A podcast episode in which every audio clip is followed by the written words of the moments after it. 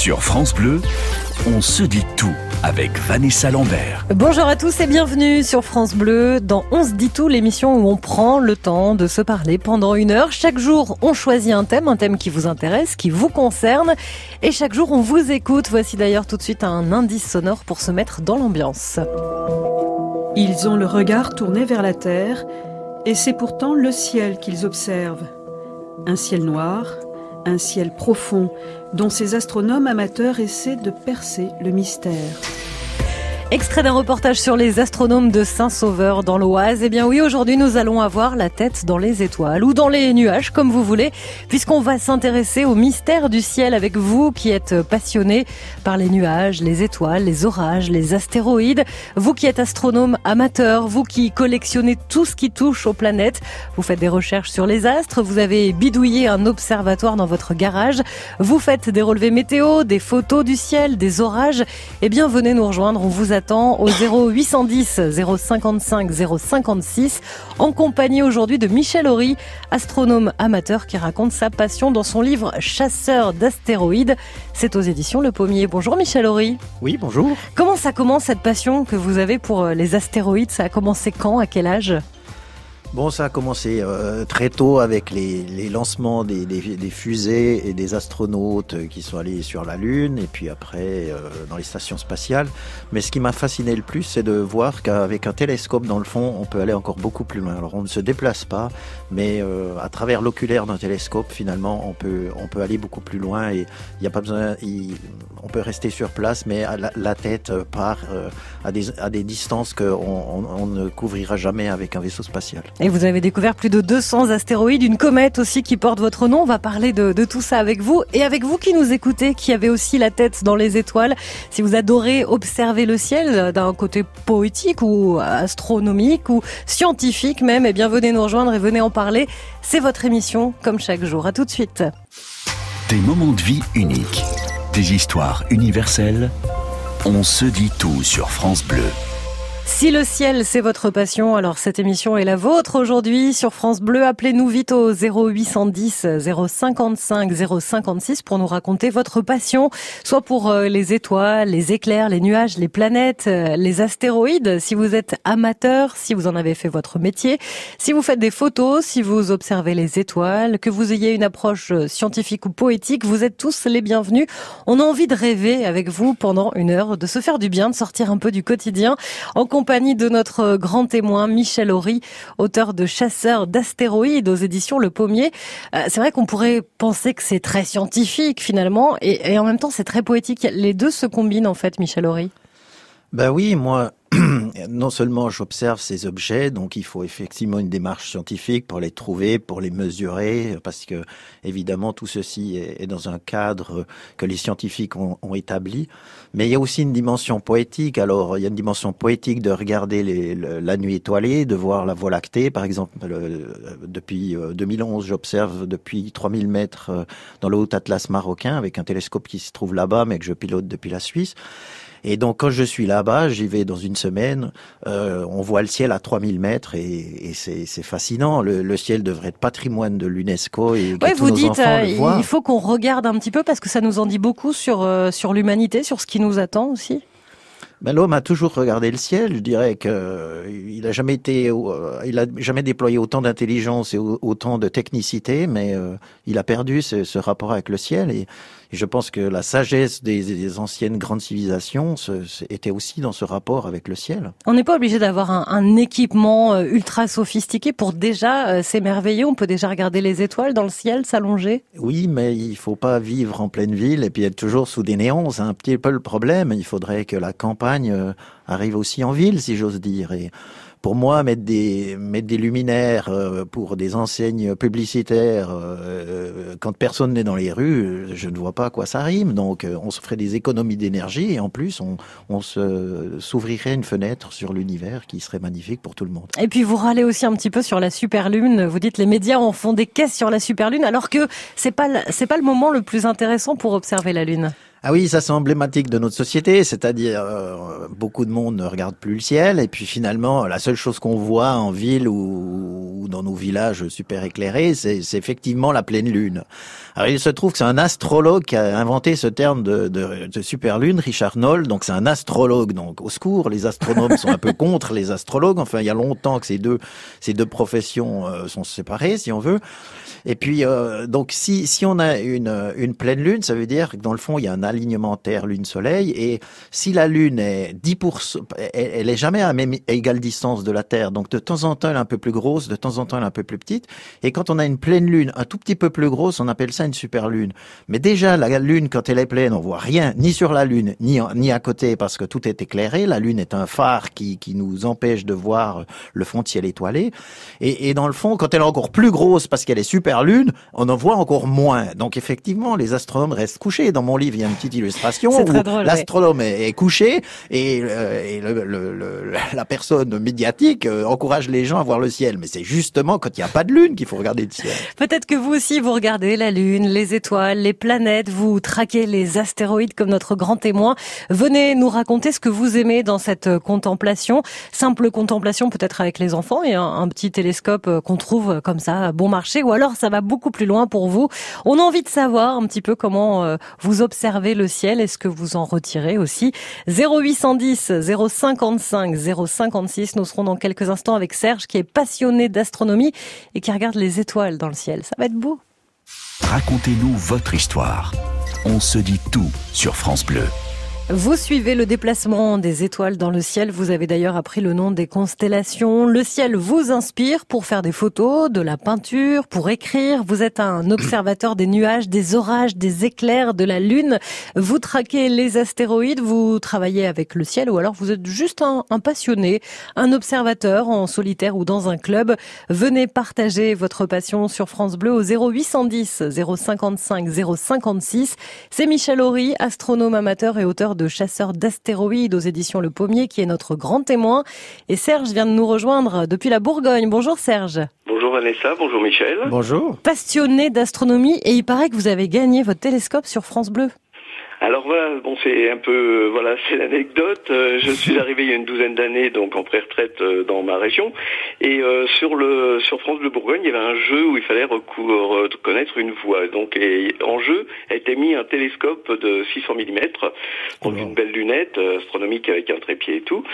Et euh, bah, j'ai mis de l'ardeur pour l'avoir parce qu'à la fin c'est moi qui ai quand même remporté ce lot. Voilà.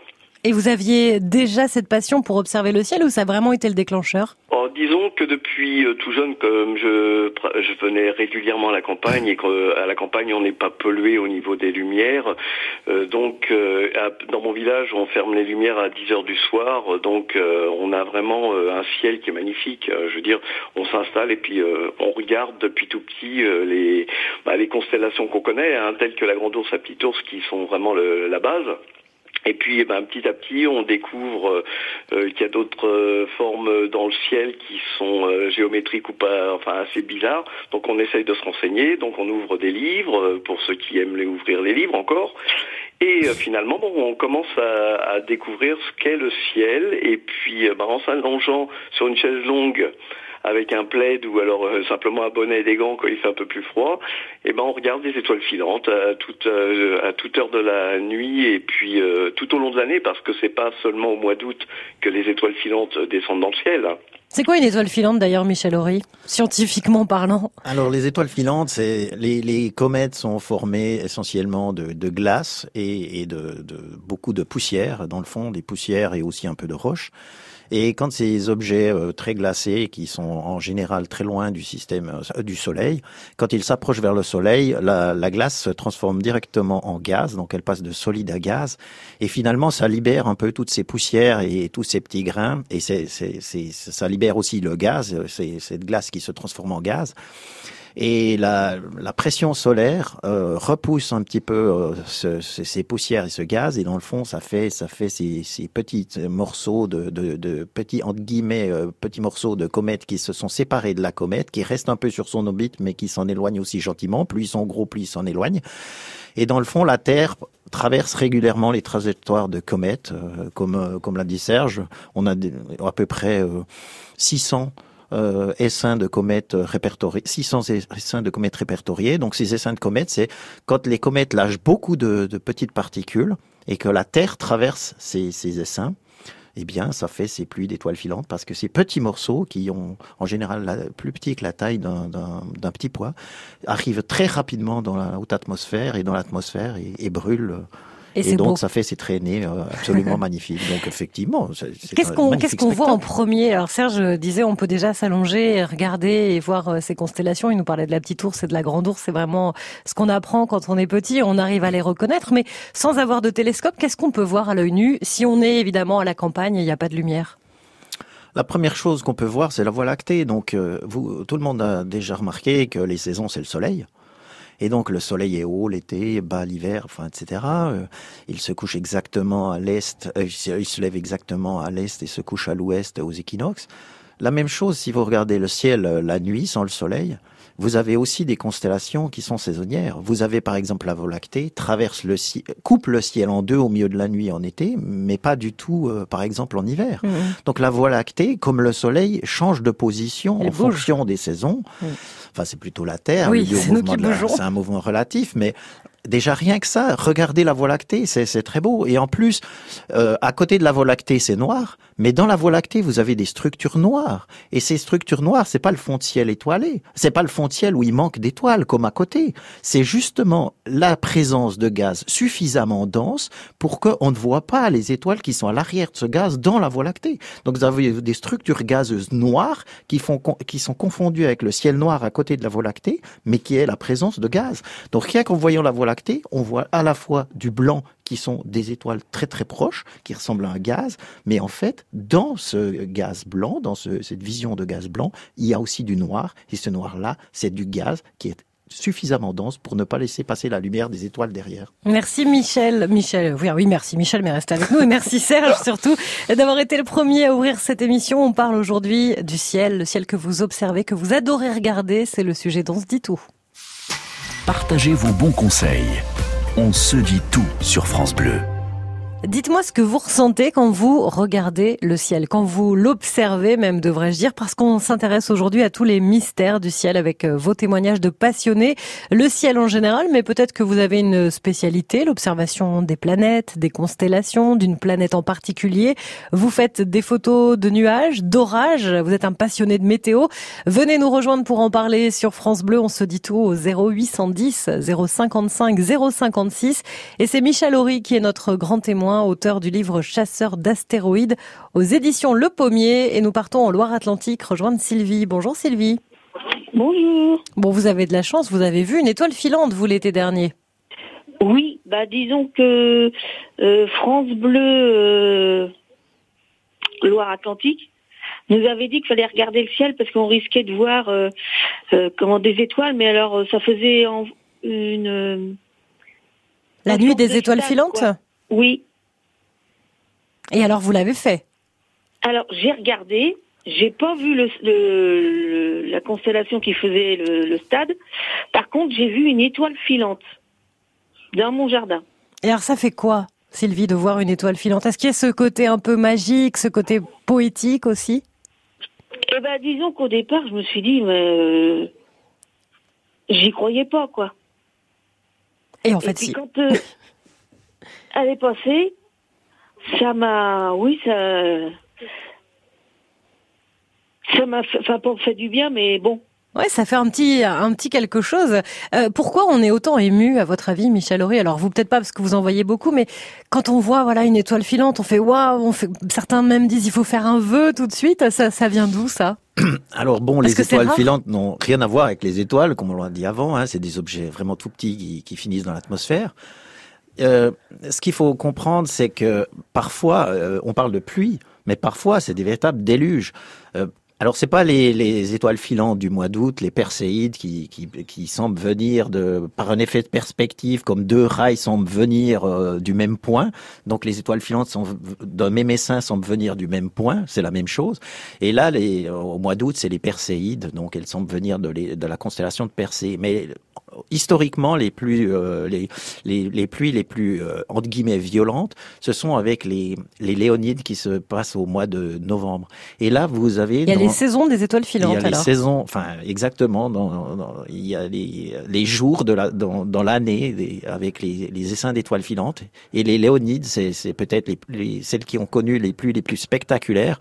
Par exemple, il y a eu des pluies où on voyait 40 étoiles filantes par seconde. Donc 150 000 wow. dans une nuit. Moi, j'ai vu les Perséides euh, dans les années 80, euh, les Léonides dans les années 80. J'ai vu quelques centaines d'étoiles filantes par minute, mais c'est une véritable beauté. J'étais au sud de, de Genève alors que je faisais des études, et j'étais sur le Salève, qui est un peu euh, la montagne des Genevois, bien qu'elle est en France, et, et, et c'est magnifique. Alors pourquoi faire des vœux? Euh, je ne sais pas d'où ça vient, je, je, je, ne connais pas. C'est le côté magique, je, on va le dire comme ça. Voir, voir ces, ces, ces traînées dans le ciel, c'est quelque chose de, de merveilleux. D'ailleurs, même voir une étoile dans un télescope, curieusement, plus le télescope est gros, plus l'étoile est piquée. Et moi, j'ai eu la chance de, de voir dans des très grands télescopes où vous regardez une étoile de première grandeur, vous avez véritablement l'impression que c'est un diamant que dans laquelle vous avez passé de la lumière. C'est mmh. émouvant. Alors, vous dites euh, tout à l'heure, vous l'avez dit aussi, il faut faire attention quand on veut regarder le ciel, qu'il n'y ait pas de lumière, pas de voilà les villes avec les néons. Mais quand on regarde le ciel, il y a aussi euh, plein de petites choses qui peuvent nous polluer, les satellites, les avions. À quel moment on se dit, tiens, c'est une étoile ou c'est un avion Quand on a le télescope, c'est plus facile, mais sinon?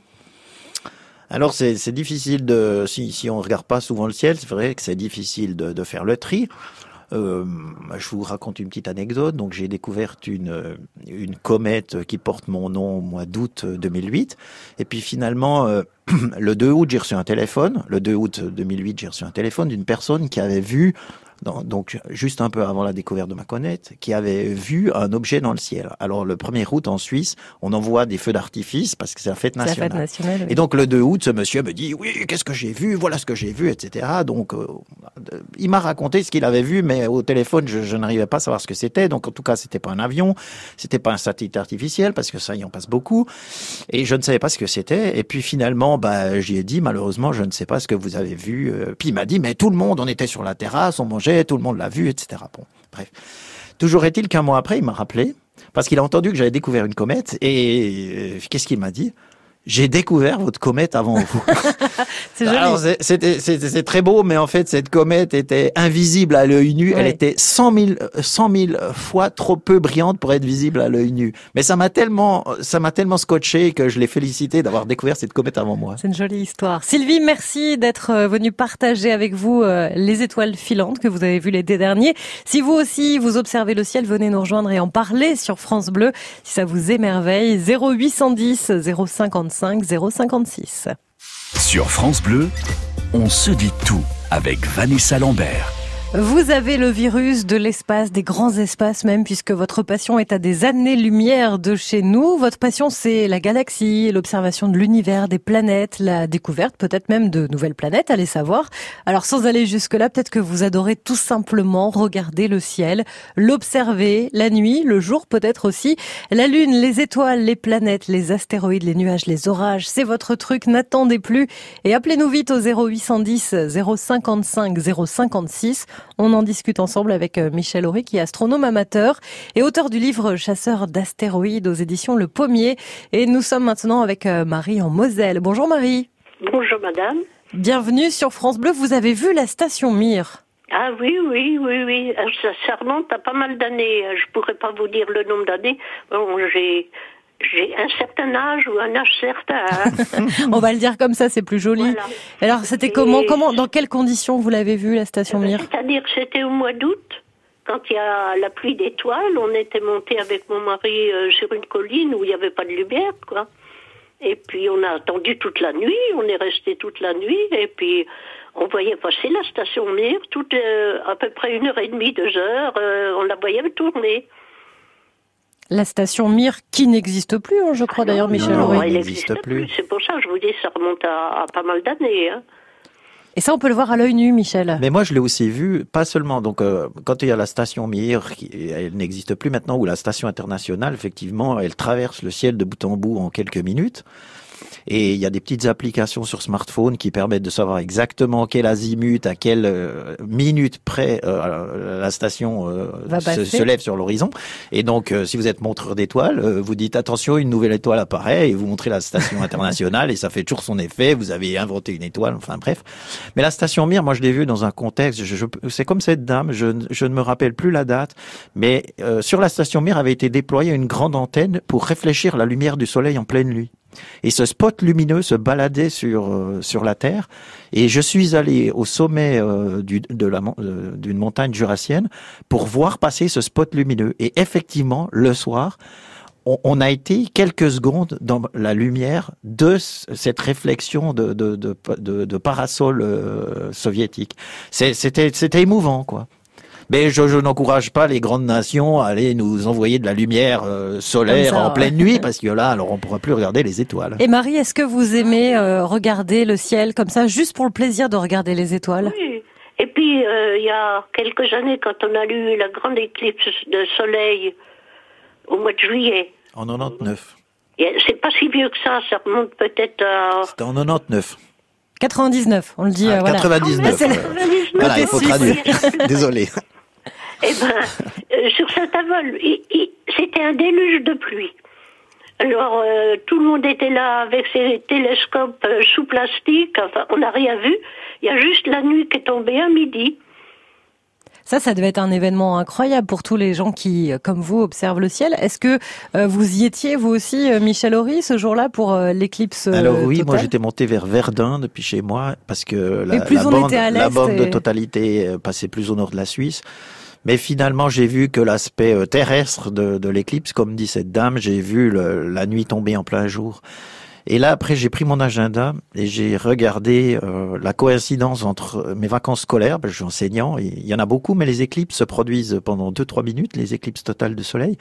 Et donc, j'ai regardé les prochaines qui tombaient pendant mes vacances et en, en, 2008, en 2009, dix ans après, je suis allé en Chine en voir une et là, j'ai vu vraiment ce qui se passe au ciel et pour moi, j'ai jamais vu un spectacle aussi beau sur la Terre. Hmm. Une éclipse de soleil, je pense que il faudrait envoyer tous les enfants du monde euh, en voir une.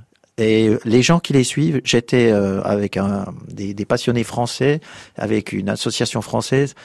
Il y a un, un Marseillais qui en avait vu 24. Waouh mais quand vous en voyez une, vous avez envie d'en revoir d'autres. Alors ça, je vous le dis. Merci beaucoup Marie pour ce souvenir donc avec la station Mir, vos souvenirs du ciel, vos observations.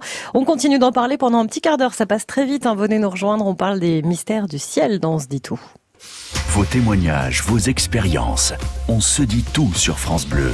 Et aujourd'hui, l'émission est pour vous si vous avez un rapport euh, de près ou de loin avec le ciel, le ciel et ses phénomènes naturels ou ses mystères parfois aussi, parce que c'est très mystérieux, voire mystique même d'observer l'univers. On se demande où ça s'arrête et puis on cherche et puis on nous prend parfois pour des fous alors que, bah non, vous êtes juste des passionnés. Si votre truc c'est l'astronomie, le ciel, les nuages, la lune, les étoiles, les planètes, les orages, rejoignez-nous sur France Bleu, venez nous en parler au 0810 055 056 c'est un vrai passionné qui nous accompagne. Son truc, ce sont les astéroïdes. Michel Horry est notre grand témoin. Et nous partons en Moselle, de nouveau en Moselle. Tiens, justement, on est, on est très euh, branché ciel hein, quand même dans l'Est. Euh, Nicole est avec nous. Bonjour Nicole. Bonjour à vous deux. Alors vous, vous adorez regarder le ciel. Euh, de me donner la parole. J'adore le ciel depuis que je suis toute petite. En fait, j'ai commencé par regarder les nuages qui me fascinent toujours. Euh, en étant petite, on cherche des formes. En étant grande, on continue. Et on dit à tout le monde, regarde comme c'est magnifique, les nuages, le ciel, tout.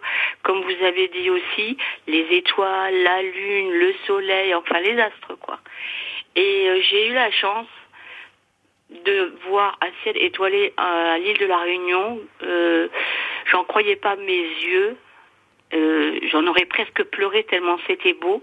Et j'avais l'impression qu'il était juste au-dessus là tout au-dessus de ma tête. Parce que ici évidemment les étoiles sont moins proches de nous mais dans les pays africains je pense sont le, ciel est différent.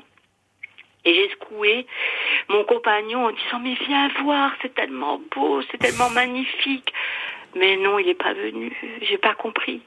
Il y a aussi ces ciels étoilés que vous avez quand euh, c'est pas encore parti l'étoile le matin, avec les couleurs du matin et des étoiles qui sont encore là. ou quand vous allez vous coucher parce que vous êtes endormi sur le canapé et que avant d'y aller, vous regardez le ciel. Magnifique. C'est beau comme vous en parlez, Nicole, ça fait du bien. C'est ah euh, c'est une beauté. Euh, je sais pas pourquoi les gens ils lèvent pas plus souvent la tête euh, et ils regardent pas plus souvent les étoiles et le le ciel en règle générale, en se disant que c'est tellement beau et qu'ils ont tellement de chance.